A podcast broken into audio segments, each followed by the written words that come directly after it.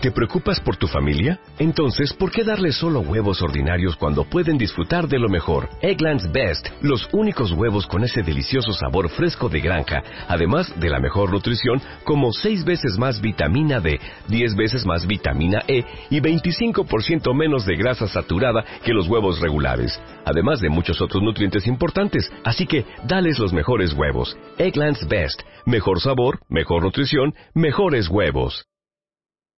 Este mes en la revista Bebemundo, todo sobre el sueño de tu bebé, cómo trabaja su cerebro, cuánto debe dormir y qué hacer si tiene pesadillas. Si odias a tu ex, cuidado, no envenenes a tus hijos. También, ¿no has podido embarazarte? No dejes que se vuelva un problema de pareja. Vasectomía for Dummies. Resolvemos todas tus dudas e inquietudes. Revista Bebemundo, todo lo que necesitas saber como mamá.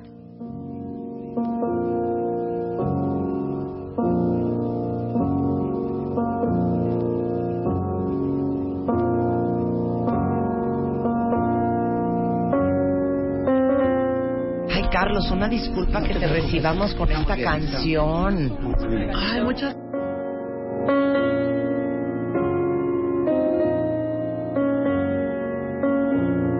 Pues sí, así tenemos que recibir al doctor Carlos Daza Gómez, abogado penalista, presidente del Colegio de Profesores de Derecho Penal de la Facultad de Derecho de la UNAM, presidente fundador del Instituto Iberoamericano de Derecho Penal, miembro del Consejo Nacional de Posgrado en Derecho y miembro de la Asociación Nacional de Doctores en Derecho. O sea, 100% quieren que el doctor sea su amiga. Sí, 100%. Es impresionante culturalmente porque esto no importa si es legal, un tema de salud, un tema laboral. Es impresionante, Carlos, cómo los mexicanos todo lo dejamos para mañana. Uno de cada 500 mexicanos, solo uno tiene un testamento. O sea, 40 mil testamentos se emitieron en la Ciudad de México durante 2016, pensando que hay 22 millones de habitantes. Un millón veintiocho mil testamentos se registraron en la ciudad en el 2008, que es el récord Es más, más alto. Y la verdad es que al final solo uno de cada 500 mexicanos tiene testamento. Quiero que me confiesen ahorita en redes sociales quién de ustedes tiene testamento. Sin mentir. Sí, sin mentir. Rebeca, No, ¿tienes testamento? Cero, hija. Lili, ¿tienes testamento? ¿Tú? Claro que tengo un testamento. Tú ya lo hiciste. Ah, claro, tú sí ya No, yo tengo un testamento desde hace yo hombre. ocho, nueve años. Yo tengo que ¿Qué hacerlo. tal, Marta? Muy buenos días. ¿Cómo está, doctor? Creo que es algo muy, muy importante lo que acabas de mencionar, porque todo lo dejamos al, al último o lo omitimos por negligencia y esto trae consecuencias y efectos terribles, ¿eh? O sea, te pongo para calentar la mañana Venga. que hay hijos que han metido a la cárcel a sus padres ah, por cuestiones de testamento, hermanos que están en la Procuraduría peleándose la sucesión. Sea mucho, sea poco los bienes, pero crea una ambición posterior a la muerte, que es un fenómeno raro pero que es humano. Entonces, lo que yo veo que es importantísimo, también saber hacer tu testamento. Claro. Porque, por ejemplo, si dejas una casa para tres hijos y la esposa, eh, se van a desgarrar, se van a matar por esa casa. Entonces, yo creo que es muy importante el tema que hoy tocas, porque además hace que se, la gente tome conciencia de la trascendencia de lo poco o mucho que tenga, que deba saberlo dejar y regularlo. Mira, todas las que son mamás han pensado qué va a pasar con sus hijos si se mueren, Claro. por ejemplo, y si su marido se casa con alguien más. Ujú. O si se mueren los dos. O sea, ¿Con y quién se queda? viceversa. O sea, Los ¿qué dos. onda con los hijos? ¿Qué onda con los bienes? ¿Qué onda con las joyas? ¿Qué onda con el anillo de compromiso de cuando me casé con tu papá? ¿A quién de mis tres hijas se lo voy a dar? O sea, desde lo más general hasta lo más particular. Explícales nada más qué es el testamento, El o sea, testamen- legalmente. El testamento es la voluntad de una persona que va a dejar sus bienes a sus familiares, que puede ser sus hijos, su esposa, amigos o hasta instituciones. O sea, puede ser, el testamento es el documento en donde está escrito tu voluntad. es tu voluntad de, lo que vas a dejar respecto de tu patrimonio. Principalmente esto es importante, tu patrimonio, que puede ser un inmueble, pueden ser bienes o pueden ser también cuestiones de Ahora, índole. lo primero que te voy a decir, Carlos, muchos de ustedes han de estar diciendo, ¿qué voy a estar yo haciendo un testamento si no tengo nada? Sí, por ejemplo, es que el decir no tengo nada, pero ¿qué pasa si, por ejemplo, él hereda? O dos, ¿qué pasa si él invierte y le da el dinero posterior a que murió? Y puede darse muchísimas cosas que también se presentan quiénes son tus familiares directos, es decir, tu esposa, tus hijos, pero después viene la gente que está en unión libre y también los hijos nacidos fuera de matrimonio. Entonces creas un gran problema. Y no nada más eso, también lo del testamento. Te sirve para los bienes, pero ahora también hay el famoso testamento vital, que es para tus órganos, tus, tus cuestiones. Tenemos el planteamiento del problema, por ejemplo, que pasó en, el, en, en España. Una persona se casa y tiene un hijo. Posteriormente se separa y vive, vive en unión libre con una persona. Cuando está en unión libre con esta persona, sufre un accidente grave y queda cuadrapléjico, que no puede hablar, no puede ser, es un bulto nada más la persona. Y la, la amante, en este caso con quien vive, la concubina, quiere extraerle espermas para poder procrear y tener un hijo. Y entonces se crea un problema gravísimo porque los, en este caso, la esposa que tiene un hijo, pues le va a afectar en la cuestión patrimonial a ellos. Y entonces hay un eh, se inició este juicio en España que es muy llamativo porque es, es, el derecho queda a la saga de lo que son estos casos que se presentan. No está contemplado dentro de ello qué derecho, si se puede o no. Lo que regula es que para que puedas hacer una procreación, en este caso in vitro, pues tiene que haber voluntad de ambas partes. Claro. Y aquí solamente hay una. Y entonces por ahí es donde está ganando el fallo, desde luego, la primera esposa. Nada más para que veas y vayamos calentando a las motores. complicaciones de- de que se pueden pero, la- las pero para todos los que dicen es que para qué hago un testamento si no tengo nada yo les voy a hacer una pregunta muy fácil y tú me sigues Va. ¿qué quieren que pase con toda su ropa y todos sus zapatos Y tus discos. y todos tus discos el día que te mueras electrónicos, quizá. por ejemplo Sí. ¿qué quieres que pase con eh, tu jubilación del seguro? ¿qué quieres que pase con tu afore? O tus ahorros, claro. Tus ¿Qué, ahorros. quiere que pase, ¿Qué quieres que pase con los cinco mil pesos que tienes ahorrados o los cien mil que tienes ahorrados? El vehículo, el menaje de casa. El coche. ¿Qué quieres que pase con tu relojito que te acabas de autorregalar en diciembre? ¿No? O sea, para los que dicen es que de veras no tengo nada. ¿Qué quieres que pase con lo que crees que no vale nada? Porque hasta por eso se van a pelear tus hijos. De Sí. no, shot el suéter de mi papá, Sí. con el que o siempre el veía coche. la tele los domingos. Ajá. O Sí. Shot el coche de mi papá. No, Claro. pues, ¿Cuál shot, güey? Pues murió intestado. Sí. Entonces, ¿quién decide al final, cuando alguien muere intestado, diles nada más la complicación? Sí, son complicaciones que tienen que regularse en un procedimiento muy lento, muy largo, que se llama sucesión testamentaria. Este procedimiento de sucesión testamentaria trae como consecuencia cuatro áreas o cuatro este, etapas, pero la lo que es muy importante es que llaman a juicio a todos, va a haber una albacea, ese albacea va a durar un año durante su gestión y ella tiene que administrar los bienes que tengan o no tengan. Lo, lo que tú dices es que hay cuestiones estimativas que no se pueden llevar a la cuestión de, de la economía. Es decir, por ejemplo, un cuadro que digan es la fotografía donde estoy con mis hijos, pero esta foto la quiere un hermano y el otro hermano dice no, yo la quiero tener. Exacto, y así exacto. sucesivamente. Ya empieza el pleito, una vez muerto los pa- el padre o la madre, van a tener consecuencias graves. Pero también hay que pensar en que tú le heredas, eh, como esposo le dejas todo a la esposa, pero se mueren los dos juntos. Entonces, los bienes de la esposa, ¿cómo los vamos a llevar? Ella murió intestada y el testamento estaba dado a ella. Entonces, tenemos que abrir toda una capitulación. Entonces, hay que pensar en que se deje un testamento y en caso de ausencia de esta persona, ¿cómo van a quedar regulados esos bienes? Es que pregunta una cuenta bien, es que ¿qué se hereda? ¿Qué es heredable? Es que todo es heredable. Sí, bueno, hay- esto es muy importante. La ley, el Código Civil establece claramente que son los bienes inmuebles y los bienes muebles. O sea, aquí ya lo tienes muy claro que puede ser cualquier objeto que ocupe un lugar en el espacio y que sea perceptible. O sea, un perro. Fíjate que ahí es un objeto, ya es un perro también. Inclusive hay pleitos legales en averiguación previa que se pelean quién se va a quedar con ese perro. Claro, es que hasta eso tienes que poner en tu testamento. Dice aquí una cuenta mi abuela dejó una casa entre ocho hijos. Es una locura. con diferentes porcentajes. Hasta hoy se siguen peleando. por Claro. el caso. Sí, sí, sí. Mira, una cosa cordial sería que todos fueran, se hiciera un avalúo del inmueble, se vende y se reparte equitativamente. El problema es que no tienen el cuidado de decir qué parte proporcional. Entonces tiene que irse ante un procedimiento de sucesión testamentaria Claro. a abrir las cuatro etapas hasta la ejecución. Claro. Y es una locura. Y, y para todos los que tienen un testamento que dicen, mis hijos son herederos universales de todo lo que poseo, esa palabra, me imagino, que es tan grande, Carlos, Sí. herederos universales de todo lo que poseo, eso significa que entre tus, tus tres hijos o tus dos hijos o tus cinco hijos se tienen que dividir todo. La división es un infierno también. Sí, porque la propia ley establece, por ejemplo, el 50% de los bienes serían para la esposa y el otro 50% de acuerdo al número de hijos que tenga. Pero también aquí nace el problema. Si tiene una concubina y si tiene hijos con esa concubina, entonces ya tiene que reducirse más el porcentaje. Claro, pero no te vayas lejos. Si tú dices, mis hijas son herederas universales de todo lo que yo poseo, o sea, claro que se van a estar peleando la bolsa Chanel, el anillo de compromiso, los zafiritos, las aretitos Claro. de no sé cuánto. Eh, O sea, tú puedes dejar, claro, hasta la bata con que uno durmió.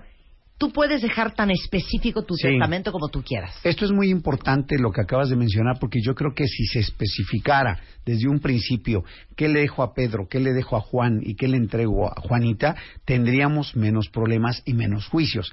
El problema es que somos muy negligentes. Lo que tú dices, creo, ella, él me aconsejó que hiciera heredero universal de todo mi- a toda mi familia. Pues no, o sea, seguimos en las mismas. Sí, sí, porque claro. que la ley establece el 50 para la esposa y vamos a suponer que no esté la esposa tampoco. Entonces le deja como heredero universal a Juan Pérez. Y. Juan, el hijo, es el que va a tener todo. Pero los otros hijos primero van a impugnar el testamento. Mi papá no tenía capacidad ya para hacer ese testamento. Y viene otro problema, que a lo mejor un hijo tiene un testamento, otro hijo tiene otro testamento y luego viene un tercer testamento. El testamento que va a tener validez es el último que haya sido hecho de esta persona. No, es un horror. Dice aquí una cuentaviente, mi bisabuela se murió hace 25 años, cuentavientes. Y aún se siguen peleando ese testamento desde hace cuatro generaciones y es un robadero y un sacadero. Eh, alguien más dice, eh, mi abuelo murió sin dejar testamento hace 25 años. Jamás se han arreglado las escrituras de la casa. Son siete hermanos y mi abuela y mismo asunto, peleadera. Eh, alguien más dice, yo tengo 27 y ya tengo testamento. Muchas Muy bien. felicidades. Felicidades, Elina. Eh, alguien más dice por aquí, eh, mi abuelo murió hace cuatro años, mi tía les pidió el acta de nacimiento a todos los hermanos que para poder acelerar los trámites Claro. y quién sabe qué esté haciendo. Y fíjate que hizo campaña el gobierno de la Ciudad de México Sí, precisamente para evitar, porque esto traería como consecuencia que no hubiera tantos juicios de lo familiar en la cuestión de Claro. sucesión testamentaria ni tantos pleitos y que en última instancia terminan en el ámbito penal. ¿eh? Claro. Es increíble, pero casi la mayoría de estos juicios van paralelos, el juicio familiar con el juicio penal. Porque a pesar de que hay testamento inclusive, muchos retienen los bienes para efecto de dilapidarlos, de, para efecto de encubrir las cuentas, máxime cuando se tienen eh, herencias millonarias, ¿no? Esto, eh, y aunque no fueran millonarias, es el mismo problema, aunque sea por una cuestión mínima, salen a relucir todos los conflictos emocionales que tiene la familia y Claro. se crean. Y luego dicen, es que la cuñada fue la que inició esto. No, lo que pasa es que nosotros tenemos la capacidad, cuando estamos vivos, de hacerlo y no lo hacemos. Y les digo una cosa, si ustedes tienen dos hijos, por ejemplo, y pones a tus dos hijos de herederos universales, créanme que si no son bien específicos de qué le toca a quién, sus hijos, cuando ustedes se mueran, se van a acabar agarrando del chongo y probablemente sin dirigirse la palabra los siguientes 10 años por el cuento de anillos de zafiros de la mamá. Por ejemplo, regresando del corte les vamos a explicar cómo tienen que hacer su testamento. Regresando del corte con el doctor Carlos Daza Gómez, abogado penalista y presidente del Colegio de Profesores de Derecho Penal de la Facultad de Derecho de la UNAM, en W Radio. Este mensaje es para todos los chavitos que tienen papás cuentavientes. Si tú tienes algún talento como bailar, cantar, recitar, tocar un otra gracia, dile a tus papás que graben en un minuto lo que sabes hacer y suban tu video a martadebaile.com o wradio.com.mx. Lo más padre es que te vamos a regalar un viaje a Disney. Todo pagado. El de Baile Kids está por comenzar. DGRTC, diagonal 0511, diagonal 17.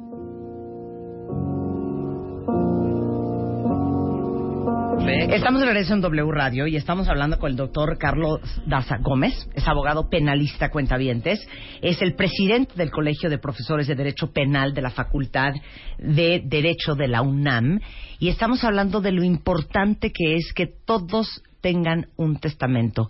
Tengan hijos, no tengan hijos, sienten que tienen dinero o sienten que no tienen dinero. Si ustedes tienen bienes, no importa si es un coche, si es su ropa, si es el relojito que les regaló su abuelo cuando tenían 15 años, hay que tener un testamento. Todos los que son papás, nada más quiero que les expliques qué pasaría si se muere el papá y queda viva la mamá, si se muere la mamá, queda vivo el papá, o si se mueren los dos. ¿Qué pasa con los hijos? Claro, ahí hay que tenernos a las reglas que maneja el derecho familiar. En el derecho familiar, desde luego, quien tiene la guardia y custodia de la madre compartida serían los padres. Si, por ejemplo, fallecen los padres, ellos fallecieran los dos en un, en un accidente de avión.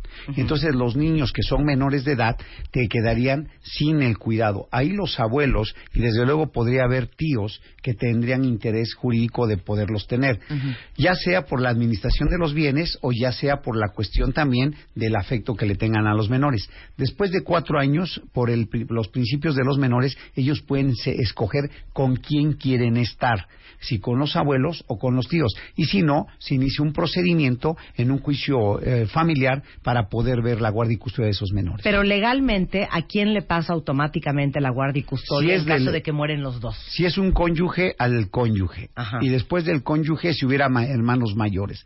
Y posteriormente, si no hay hermanos, a los tíos en, en, línea, en línea recta, serían tíos y también abuelos. ¿Paternos o maternos? Podría ser, es que si hay de ambos, la, ahí tendrían que haber un juicio para efecto de determinar quién es, con quién podría estar mejor y en qué condiciones podría estar mejor. Porque están en igualdad, ¿no? Claro. ¿Y puedes dejar en un testamento con quién quieres que se queden tus hijos? Sí, claro, en los testamentos se pueden dejar eh, eh, bien claro y bien preciso que tus hijos, en caso de que no, le administrarán los bienes hasta su mayoría de edad fulano, sultano, mengano. Y ahí señalas claramente cómo puede ser Pero la esto. custodia. La custodia, ahí tendríamos que irnos porque puede que le hayan dejado al administrador de la empresa lo de los bienes en su menor hijo hasta que crezcan, pero a él no le pueden dejar en este caso la guardia y custodia de los menores. Ahí tendría que abrirse un juicio familiar para determinar quiénes tienen derecho y a quiénes pueda otorgar. Pero eso. estoy pensando en todas ustedes cuentavientes que son mamás solteras. ¿Qué pasa si te mueres? ¿Puedes poner en tu testamento quién quieres que tenga la guardia y custodia para que no acaben en manos de los papás de tu ex que nunca volvieron a aparecer? ¿O que sean tus papás? ¿O no quieres que sean tus papás y quieres que sea una amiga tuya entrañable? En el testamento se puede plantear exclusivamente sobre las cuestiones patrimoniales Eh, y la, el ámbito de derecho familiar tendría que abrirse un juicio para guardia y custodia de ese menor y desde luego quien tuviera la tutela de esos menores, porque pueden coincidir los abuelos contra los tíos o puede ser un hermano mayor contra la cuestión de los tíos o los abuelos. Ok, pero tú puedes decidir a quién le dejas la tutela de tu hijo. Tú puedes dejarlo, pero la ley establece que tiene que ser a través de un procedimiento para la guardia y custodia de los menores. Es decir, no puedes designar, decir, eh, yo le voy a dejar al vecino a mis menores hijos porque es excelente, es buen padre, etcétera. No, porque ahí tienen derecho pri- eh, primacía, desde luego los que son familiares en primer y segundo grado. Claro. Y si los niños dicen en ese caso, fíjate O sea, no papá, se puede uno ni morir. o fíjate mamá, que no me quiero quedar con fulanito y fulanito, me quiero quedar con el vecino. Tengo 10 años. Sí, claro. Ahí el problema que nace es que la autoridad, desde luego, va a velar por los bienes y los intereses del menor. Claro. Y en el juicio pueden determinar que por arreglo a la ley le corresponderá primero a los que tengan eh, relación parental. Perfecto. Ok, ¿cómo se hace un testamento? Pongan Es- atención, es saquen muy- papel y pluma. Es muy sencillo, se va- tiene que ir ante un notario. Este notario, desde luego, va a recibir la voluntad de la persona. Hay diversos tipos de, de testamento. El testamento abierto, que es cuando una persona va, presenta testigos, va ante el notario y expresa su voluntad de decir, tengo tantos vehículos, tengo tantos carros, tengo tantos bienes, tantas cuentas bancarias, y precisa toda su cuestión patrimonial. y dice, voy a dejar, en este caso, como heredero universal a Juan Pérez, a su hijo mayor. Y, desde luego, si a ausencia de él, sería a mi segundo hijo y así sucesivamente. Esto creo que crea problemas. Yo creo que debiera de dejarse muy claro y preciso qué le dejo a Pedro, qué le dejo a Juan y qué le dejo a, a la hermana, porque de lo contrario queda como heredero universal. Él va a administrar los bienes, pero también puede dilapidar los bienes, pero también puede él absorber la mayoría de los bienes. Entonces, sí, y le están dejando todo a él para que facultativamente le dé a los demás. No es lo mismo que yo le diga qué le toca a cada uno a que le dispongas a un tercero para que él diga qué le va a tocar. Entonces, esto ya nos está creando un problema de fondo para Claro. pleito en el ámbito penal. Claro, ok, primer paso. ¿Hasta dónde te vas de profundo y de específico en tu testamento? Debe ser ¿hasta todo, debe ser todo. Yo creo que lo que señalabas al principio de tu programa creo que es muy importante. Si tú traes en tu mano cinco anillos y tienes tres hijos, tú tienes que precisar el anillo de la marca tal, con tales características, le queda a fulana. El, el vehículo de la marca tal, tal, de año tal, con tal factura, le toca a fulano y tal. Si no se hacen esas especificaciones, entonces vamos a tener problemas, aunque sea por lo mínimo. Y se objetan, desde luego, los testamentos, se va uno a decir que no tiene la voluntad, el padre cuando lo hizo, no tenía la capacidad de hacerlo, etcétera, y ahí creo que vamos a tener problemas serios. O sea, no O se sea- puede futurear en un, en un testamento. No, yo creo que debe ser uno muy O preciso. sea, en el sentido de, en caso de que yo adquiera una casa en cualquiera de este tiempo en el que yo estoy viva, ta, ta, ta, el día que me voy a esa casa, corresponde no, a fulano tal. no, porque ahí es una cuestión que es puede o no suceder. Claro. Aquí en el testamento tenemos que poner lo que tenemos, que hay. lo que hay en este momento, Perfecto. y que a partir de este momento tengo que resolver cómo lo voy a dejar. Yo creo que la situación no es nada más dejar un testamento y ya tengo un testamento, no. Yo eh, porque muchos dicen bueno pues voy a dejar como heredero universal a mi hijo mayor y que él se encargue después cuando yo muera de ver todos los bienes. Ya ahí hay un problema. Porque desde Gravísimo. luego- porque desde luego que si hay una mala administración de esos bienes, si esta persona como heredero universal no reparte equitativamente o él se queda con la mayoría de la parte. Hemos visto en materia penal cómo meten a la cárcel un hijo a su madre por una cuestión de sucesión. Hemos visto también porque alteró la firma del esposo, se le acusa que no es la firma del testamento porque se le pelea que se transfirió bienes o están dilapidando bienes o la persona que en cuanto muere va y saca todo el dinero del banco porque estaba. Esto es muy importante. Sí. Si por ejemplo en una cuenta bancaria hay mucho dinero o el dinero que haya y está mancomunada con la persona que murió y que es alternativo, es decir, uno u otro, esa persona, aunque haya dejado todo ese dinero como heredero universal a uno, si está en sociedad mancomunada, entonces puede ir al banco y sacar el dinero a esa persona, aunque no esté en el testamento. Entonces yo creo que también esto es muy importante que lo sepa el auditorio. Claro. Oye, aquí hay, bueno, no lo puedo creer la cantidad de ustedes que traen unas broncas de testamentos infernales. Si ya lo están viviendo en carne propia, no le hagan eso a ustedes, a sus hijos y a su familia, muriéndose intestados. O sea, de veras hagan un testamento. Em, dime una cosa. ¿Cuándo se abre un testamento? El testamento, una vez que fallece la persona, entonces eh, tenemos que ver si es testamento abierto o testamento cerrado.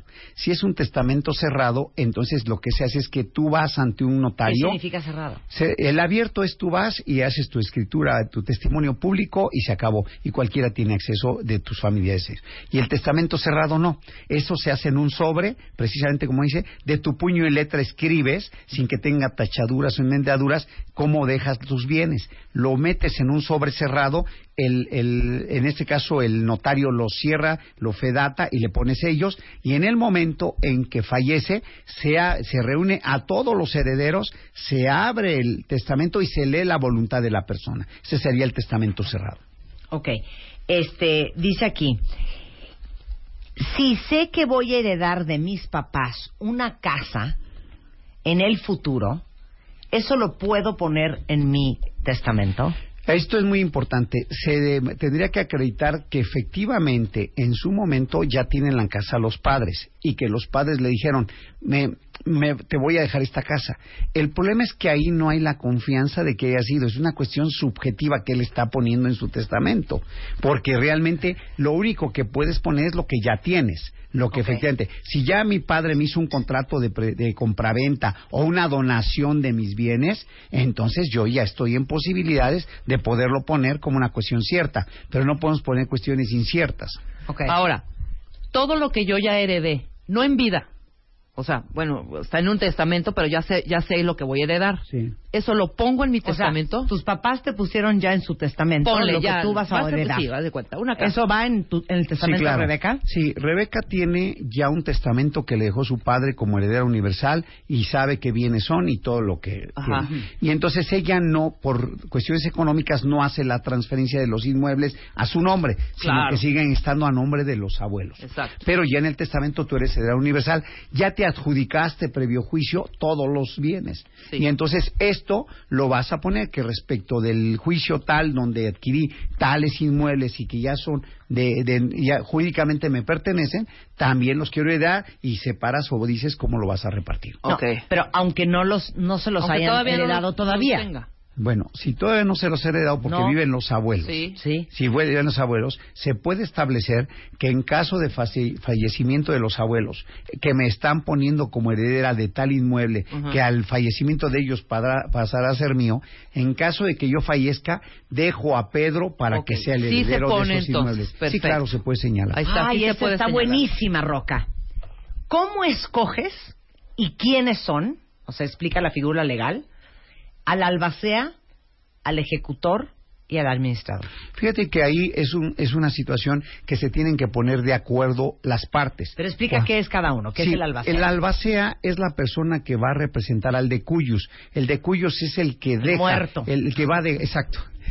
Como dicen los policías, el occiso que está muerto, ¿no? Sí, el Entonces, oficio que está muerto. ahí lo que el de Cuyus, que es el que ya falleció y está heredando los bienes, cuando no hay, él no determinó cómo van las partes y se abre un juicio testamentario, se tiene que nombrar entre los que están en la sucesión, que son llamados a juicio, que hay que tener mucho cuidado con esto, que puede ser la esposa, los hijos o los hijos y la amante, que, o perdón, en este caso la concubina, que está fuera de matrimonio. Y entonces todos ellos se reúnen en juntas y tienen que determinar, y que lo ideal sería que se hiciera voluntariamente. Claro. Y entonces, bueno, si, si es voluntariamente no hay problema. Y si no, entonces le corresponde a la autoridad determinar quién Sí, va a ser pero el para todos los cuentavientes que ya les entró pánico y van a hacer un testamento, ¿a quién escoges de albacea? Mira, a ti ya no te corresponde que ya estás muerto, ¿no? Pero, No, pero- en la cuestión de los familiares, No, no, no, no se puede escoger. Es que eso es, eso es hasta posterior a la muerte, es decir, cuando ya estás en el juicio testamentario. No, espérate, a Pero ver, ¿por qué en es mi diferente, testamento eh, yo tengo un albacea. Eh, sí, pero se le llama administrador de bienes. Es decir, Ah, en ya. este caso, es albacea o administrador. En este caso puedes admi- decir, quiero que todos mis bienes sean administrados por, Por fulano y fulano y tal, tal. para efecto. Porque el albacea lo que va a hacer es administrar. Inclusive él tiene facultades para vender, tiene facultades para disponer, tiene para invertir, etcétera. Y va a administrar tus bienes. ¿Cómo escoges a tu administrador? Mira, yo creo que eh, es, es un volado. Yo pienso que es un volado, porque la gente más cercana posteriormente te traiciona. O puede darse el caso que se lo dejes a tu hijo y que tu hijo también se lleve, se lleve al baile a los demás hermanos. O puede ser a tu esposa, pero si tu esposa al final se casa con otra persona y, y entonces estos bienes los empieza a dilapidar, A- a entonces manipular. ahí lo que tenemos que hacer es buscar a la persona y ponerle candados de mejor administración, porque ese, ese, ese albacea concretamente va a administrar los bienes de la sucesión y es alguien muy responsable, tiene que ser muy responsable porque en él va a recaer toda la administración de los bienes en beneficio de la sucesión. Pero bueno, yo diría que tienen que escoger un administrador.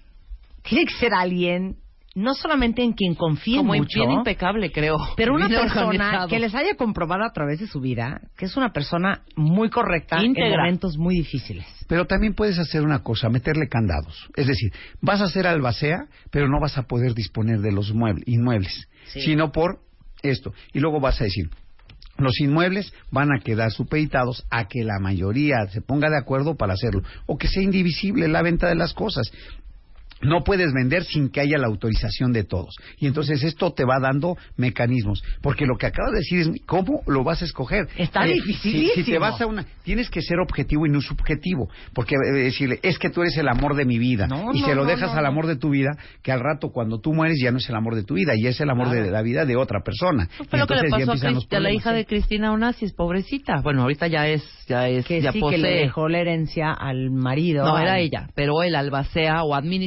era el marido. Claro. Ajá, y, el- y, y soy deciso hasta que la niña ya de 18 años dijo, todo lo voy a donar. Y el papá así, Hay albaceas que están en prisión precisamente porque empiezan a dilapidar los bienes. ¿Qué significa esto? Que empiezan a hacer maniobras administrativas o fraudulentas para efecto de beneficiarse. Ok, dice una mamá una muy buena pregunta. Si solamente tengo un hijo, ¿tengo que hacer un testamento? Sí, necesariamente, aunque sea un testamento. Es que ella en este momento dice que tiene un hijo, pero si tiene nietos, y pero si tiene la esposa de, de él, eh, de su congénere, si está en, ca- en sociedad conyugal o está en separación de bienes, ya empieza una implicación legal en todos los El ámbitos. testamento no vence, nunca. El testamento no prescribe, que es a lo que te refieres. Es, queda abierto, solamente se va a eliminar si hay otro testamento. Es decir, Claro. en cuanto hagas otro testamento posterior, se elimina el anterior y así sucesivamente. Se los juro que evítenles unos horrores, unas penas, unos pleitos, unos desgastes horrendos a su familia y hagan todos un testamento. En el mes de septiembre hay un precio especial, ¿no? Sí, es correcto. El gobierno de la Ciudad de México va a hacer una rebaja para las cuestiones de que las personas que no tengan dinero pues puedan hacerlo en forma eh, prorrateada o puede ser desde luego disminuirle el precio a todas las gentes. Pero déjame darte otro, otra otra cuestión que es importante de lo que acabas de decir. Cuando tú refieres que cómo debo de, escogerlo, yo creo que ahí tenemos que irnos nosotros a una cuestión netamente objetiva y no subjetiva. No porque sea un familiar, no porque sea una persona ajena a mi familia, no va a ser honesto. Pero si nosotros los bienes los dejamos mejor directamente a las personas en vez de dejárselo a otro para que lo administre, salvaríamos este problema. Ok, tengo hijos menores de edad y dejas a la esposa que administre, sí, pero no se pueden vender los inmuebles hasta que tenga mayoría de edad y mientras van a tener el usufructo y el manejo de esto. Es un desmadre, cuenta bien, créanme.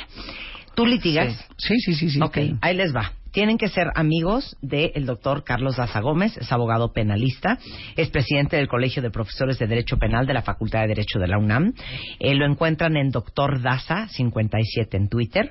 Igualmente, si te quieren consultar personalmente, ¿cuál es el teléfono de tu despacho? 56 38 11 30, ahí pueden canalizar. Hemos dado muchísimas consultas gratuitas a gente que me ha demostrado que no tiene la solvencia, porque hablan de parte de ti, de tu programa principalmente. Muchas gracias. Y la verdad me da gusto porque te quieren primero mucho, las orientas muy bien, pero la gente te, te tiene un cariño muy especial. Me dice, es que hablo de parte, eh, lo escuché con Marta de Baile y Marta, te sienten de su familia, me- me, Ay, encanta pues somos eso. familia, me encanta, me cuentavientes. encanta Y eso. acuérdense que en esta vida estamos para ayudarnos unos a otros. Carlos, te agradezco tu generosidad. Y me digas siempre tus órdenes. Muchas gracias. Hacemos una pausa rapidísimo, regresando a algunas noticias y vamos a hablar del Festival de Flores y Jardines aquí en la Ciudad de México. No saben qué cosa más bonita y los vamos a invitar a todos. No se vayan, ya volvemos. MOA cumple tres años y llega con tres portadas. Mis mejores consejos, reflexiones y pensamientos sobre la felicidad, el éxito, el amor y la paz interior. Además, el ABC de todo lo que te puede matar, cómo tolerar la frustración y qué hacer para que tu memoria deje de ser de teflón.